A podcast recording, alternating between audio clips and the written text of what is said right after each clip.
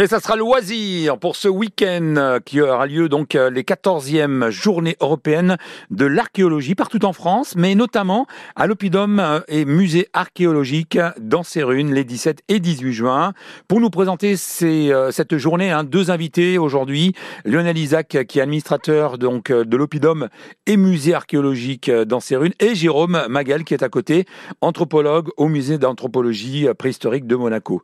Alors pour cette journée à l'Opidum dans ces runes. On vous propose deux temps forts et c'est avec euh, nos invités. On va commencer par euh, Lionel Isaac euh, de nous en parler. Bonsoir Lionel. Bonjour. Alors Lionel, justement, deux temps forts hein, pour cette, ces 14e journées européennes de l'archéologie.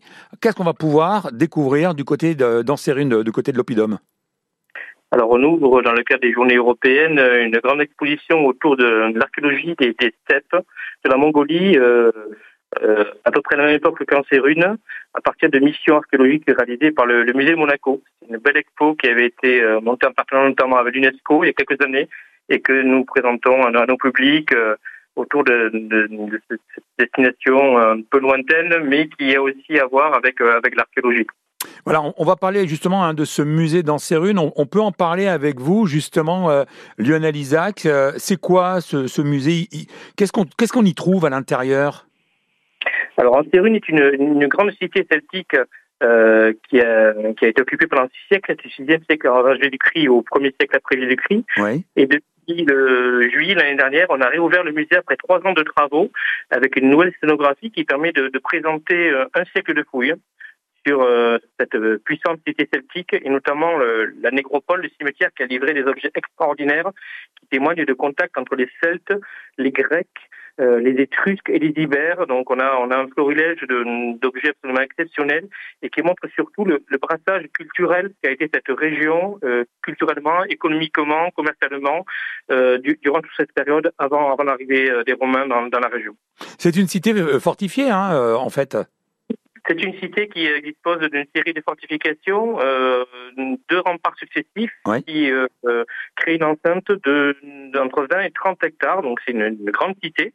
À la même époque, il faut penser que c'est Nîmes, par exemple, qui, qui fait le pendant de Tansérune. Donc c'est Oppidum, c'est le lieu de hauteur fortifiée euh, en, langue gauloise, tel que César le décrit lorsqu'il lorsqu'il envahit la Gaule.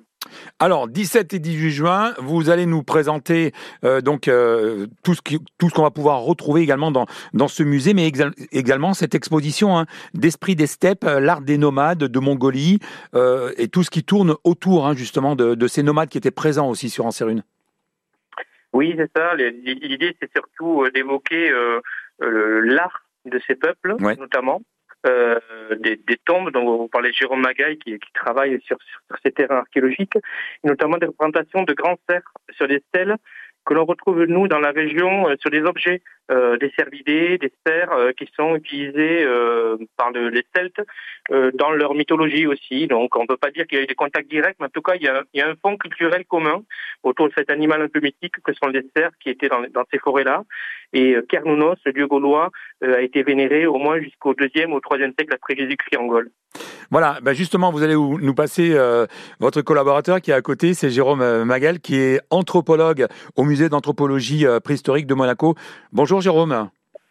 Bonsoir. Alors Jérôme, pourquoi vous êtes venu pour ces euh, pour ces journées euh, donc du, patrimoine, enfin les journées européennes de l'archéologie à Anserune Expliquez-nous pourquoi, puisque vous êtes vous directement du côté de, Monaco, hein, vous vous occupez de, ce musée d'anthropologie préhistorique de Monaco? Alors tout à fait, moi je suis en fait chargé de recherche et anthropologue au musée d'anthropologie de Monaco et on a créé une mission en 2006, mhm. une conjointe euh, entre la principauté et la Mongolie pour étudier eh un patrimoine archéologique assez méconnu. Euh, qui date alors juste un peu avant la période d'Anserune, puisque c'est entre 1200 avant Jésus-Christ et 600 avant Jésus-Christ. Et c'est une civilisation qui a érigé alors, on, connaît maintenant à peu près le nombre de stèles, mais il devait y en avoir beaucoup plus. À peu près 1250 stèles ont été érigées par cette civilisation sur à peu près un territoire qui faisait deux fois la France. Et comme c'est une civilisation méconnue, qui n'avait pas d'écriture, euh, et qui, en quelque sorte, a peut-être constitué le premier empire des steppes, qui après a attaqué d'ailleurs la Chine. Hein. On parle beaucoup de la Grande Muraille de Chine, mais la, Grande Muraille est bien endiguée ces peuples nomades du Nord. Et on a proposé cette exposition au musée d'Ancérune pour, euh, en quelque sorte, faire un peu voyager les visiteurs du côté de, de la Haute-Asie dans ces océans de verdure euh, parcourus par des, par des troupeaux de chevaux encore aujourd'hui.